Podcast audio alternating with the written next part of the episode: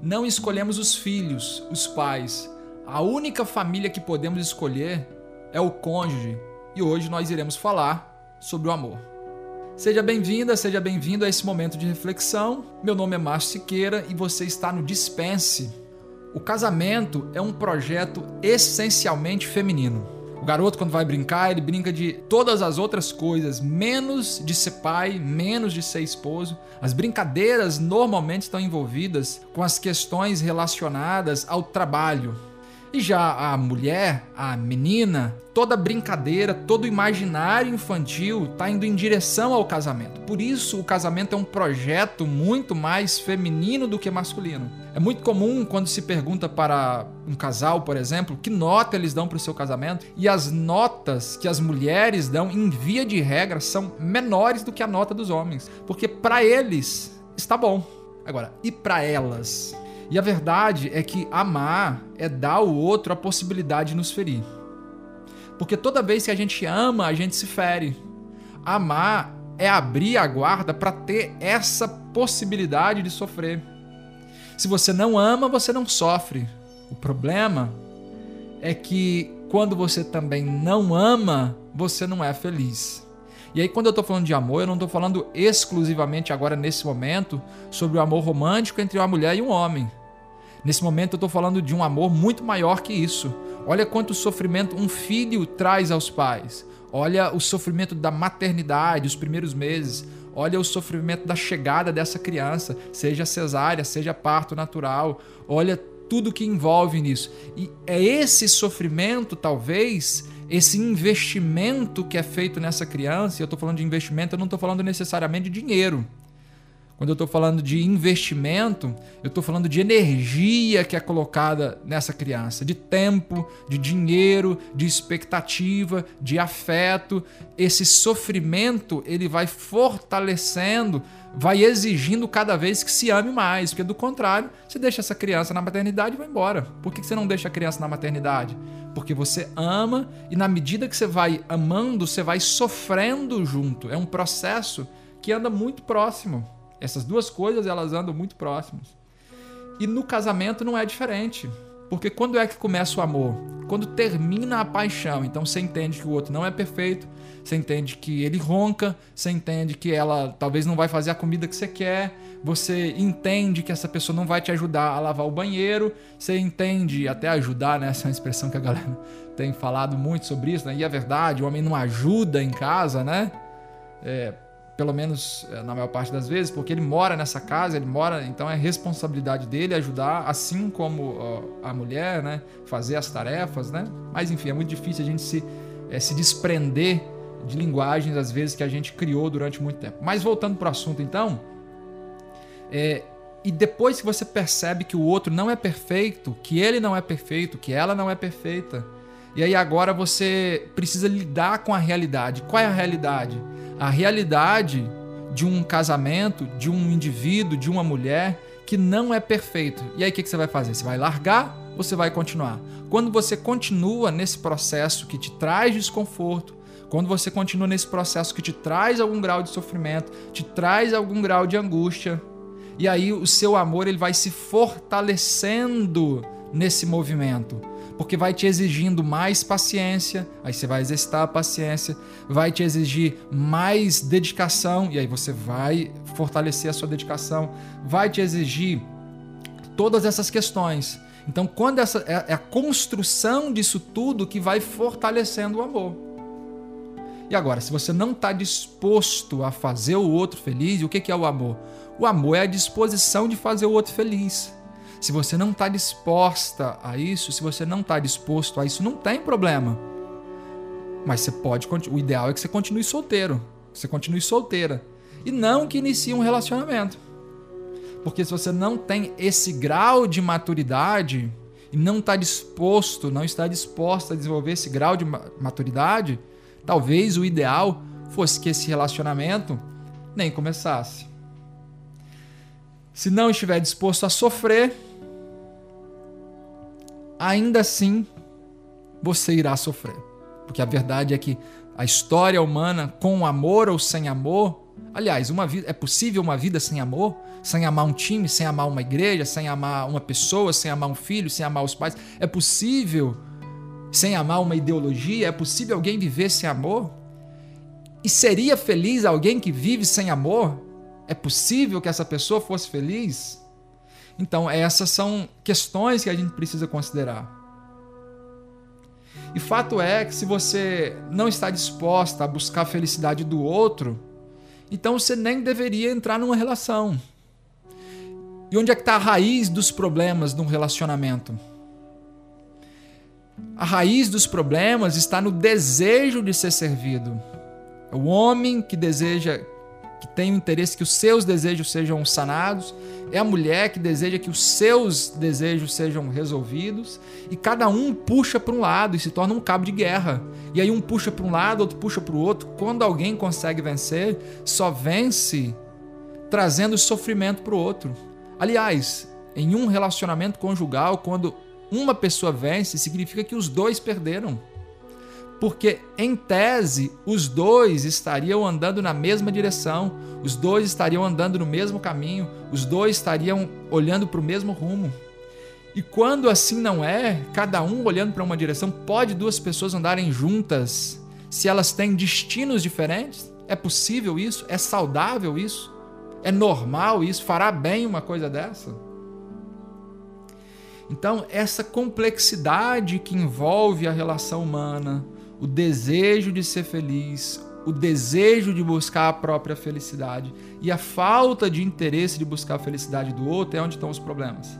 Claro que, se eu estou numa relação que apenas eu busco fazer a outra pessoa feliz e eu não tenho uma contrapartida disso, é óbvio que esse relacionamento vai ser um relacionamento manco. E aí, o que é mais importante, o amor do homem ou o amor da mulher? O que é mais importante para um pássaro, a asa direita ou a asa esquerda? Ambos se complementam. E se eles se complementam, então é importante que os dois aconteçam quando eu estou falando da felicidade do outro, e aí algumas pessoas podem pensar num contexto em que só a mulher busca a felicidade do homem e esse homem não está nem aí para ela e ele fica em casa de cara fechada. Não, eu estou falando de um relacionamento saudável, estou falando de um relacionamento amoroso, estou falando de um relacionamento em que as duas pessoas estão buscando isso. E aquela velha história, né? É possível que você já tenha lido em algum lugar, já tenha ouvido sobre isso em algum lugar aquela ideia, né? Quando o seu carro ele acaba a gasolina, você abandona o seu carro, você busca colocar gasolina. Acabou o amor. Será que acabou o amor? O que, que é o fim do amor, afinal de contas? Talvez não seria só o fim do combustível. Claro que conforme passa o tempo e vocês vão acumulando coisas né, dentro do, do guarda-roupa, né, e, vai, e aí eu estou falando não literalmente, óbvio. Você vai acumulando coisa, vai acumulando coisa, vai acumulando coisa. E aí, de repente, não cabe mais, aí explode, né? Aí a mulher diz assim: ah, não, tô me separando porque ele mastiga muito alto. Eu tô me separando porque ela bate a porta do meu carro. É óbvio que essa pessoa não tá se separando por conta disso. É óbvio que tem muito mais por trás. É óbvio que essas questões são apenas a ponta do iceberg. É óbvio. Problema é que quando esse iceberg ele é grande demais, essa ponta que superficialmente é uma bobeira, ela faz com que esse iceberg que é grande demais, ele anda, ele, ele tem mais uma pressão maior das correntes marítimas e ele acaba tendo mais velocidade, se é que isso é possível, não sou um especialista na área, mas é provável que um grande iceberg batendo no outro grande iceberg cause um problema muito maior do que um pequeno iceberg batendo num pequeno iceberg, em outro pequeno iceberg. E essa é a questão, quando tem muita coisa acumulada, você não tem habilidade para apresentar como você se sente, você não tem habilidade para colocar o que você pensa. Quando você vai falar com ela, você já está estourado. Quando você vai colocar suas opiniões para ele, você já está alterada. E aí tudo que acontece são mais brigas. É por isso que quando a gente fala desse tipo de relacionamento, se a gente está falando de um relacionamento amoroso, aliás, para qualquer relacionamento, primeira coisa você deve falar sobre você. Então, olha, quando você comprou mais do que devia no supermercado, eu me senti desvalorizado. Eu me senti passado para trás, eu me senti um inútil porque eu tinha feito um orçamento quando você não diz eu te amo, eu me sinto desvalorizada. Então você apresenta como você se sente. E quando você apresenta esse tipo de informação, é muito mais fácil, é muito mais prático. A probabilidade de você entrar num, num conflito com a outra pessoa diminui, as chances são maiores de você ter sucesso. Outra dica simples para você ou para vocês, né, se vocês estiverem ouvindo juntos, é você ter um dia da semana para vocês. E aí eu tô falando sem celular, tô falando sem smartphone, celular smartphone, óbvio, né? Enfim, sem telas, né? Sem TV, sem iPad, é, um momento em que bota os filhos para casa da cunhada, para casa do parente, da sogra, enfim, mas encontrar um momento para vocês conversarem. É verdade que o homem, é, naturalmente, ele tem mais dificuldade para essas questões. E se eu estou falando para algum colega que está me ouvindo agora, é importante que você dê esse espaço para a comunicação. Eu sei que a gente não é criado para conversar. Eu sei que no, o nosso modelo, o modelo que é desenhado tradicionalmente, é de uma pessoa diferente disso mas conversar é importante não apenas para mulheres. Por isso você tem índices maiores de suicídio entre homens, você tem índices. É, por que, o homem ele é mais letal do que a mulher no suicídio? Porque esse homem ele acaba lidando com uma pressão que é diferente. Então é aceitável a mulher que fala, é aceitável a mulher que chora e o homem ele vai se retraindo. É o que alguns vão chamar de masculinidade tóxica, né? É importante, se você quer viver num relacionamento feliz, dê tempo, converse com ela, converse com ele. Agora, se eu estou falando para uma mulher que está me ouvindo agora, e aí é, eu estou falando aqui de homem e mulher, uma vez que é o, o um padrão que é repetido é, é mais comum hoje em dia, apesar de todas as outras formas que são apresentadas.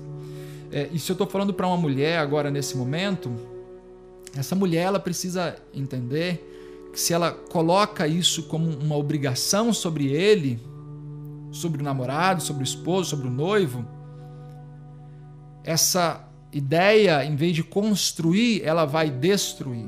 Então vocês precisam chegar num acordo Toda vez que você perde a paciência, você puxa o cabo de guerra e aí os dois vão sair feridos.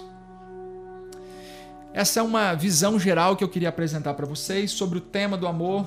Essa é uma visão geral que eu queria apresentar para vocês sobre possibilidades para se viver um relacionamento melhor.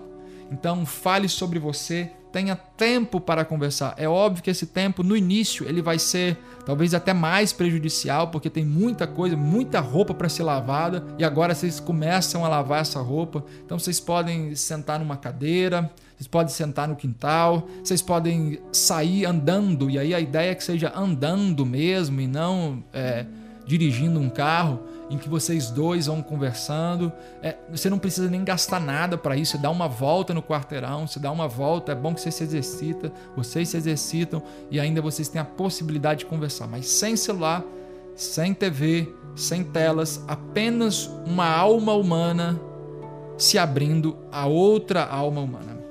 Nós ficamos por aqui e hoje eu queria dizer para você que o ideal é que você dispense tudo aquilo que te faz infeliz no casamento.